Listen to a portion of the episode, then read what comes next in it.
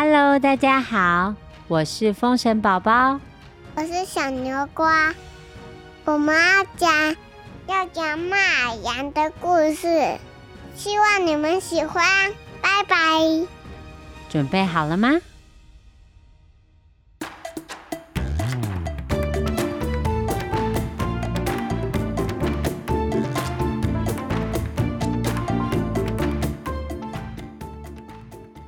上回说到，爱画画的小男孩马良，他获得了一支神奇的蜡笔，只要他画的东西都会变成真的。为了躲避贪心的县令，他带着画笔到京城去生活。但是画笔的秘密还是不小心泄露了出去。皇帝陛下知道马良有了一个神奇蜡笔。他马上派出黄金的马车，邀请马良到皇宫当客人。马良非常的不愿意，可是眼前有好多高大的士兵要邀请他上马车。马良没办法，只能乖乖的上车。皇帝陛下比县令温柔一点，他先请马良。吃好吃的满汉全席，又让他住豪华的温泉饭店，然后拜托马良用神奇蜡笔帮他画黄金山还有白银山。马良摇摇头：“皇帝陛下，你已经是天底下最有钱的人了，你的宝库里面堆满了金银财宝，而遥远的地方……”还有连饭都吃不起的穷人，神奇蜡笔应该要用来帮助他们。皇帝陛下很生气，小朋友，你乱讲！宝库里面的金银财宝根本不够。我是天底下最大的人，我想要更多、更多的奇珍异宝，还有更多。更多的财富。他把马良的蜡笔抢过来，画了黄金山，又画了白银山，把皇宫的墙壁通通画满了。但是根本不会变成真的。皇帝陛下知道了，神奇蜡笔必须要靠马良才能发挥作用。于是，他骗马良说：“我画这些不是为了自己，而是为了把金银财宝分给其他的穷人。”马良为了夺回蜡笔，他只好假装答应。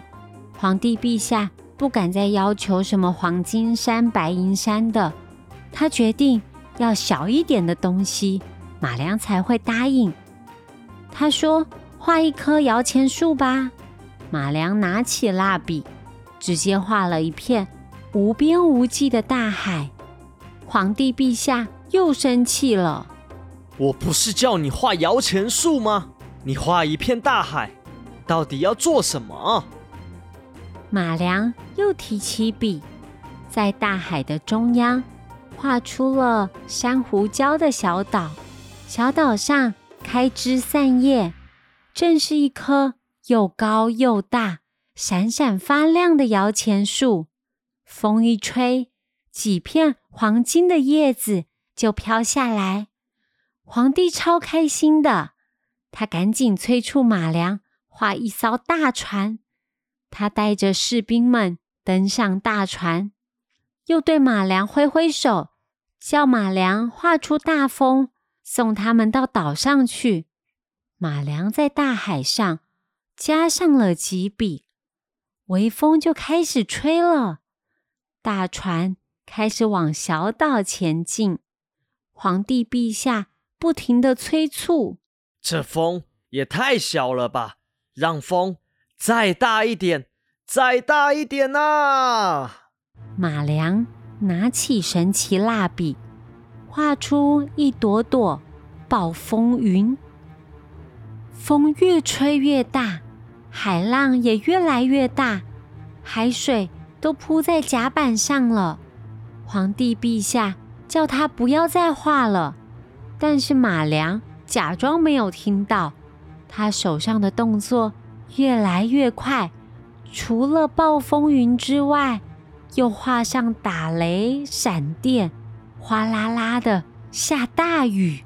他把海上的海浪画得超级高的，皇帝陛下随着海浪消失在海面上了，应该是到小岛去喽。皇帝陛下就算拿到那些黄金，好像也回不来了。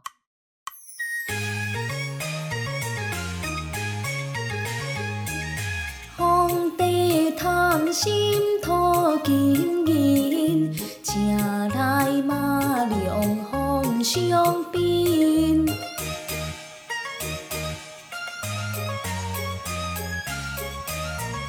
为了新宾来亲近，将地酒给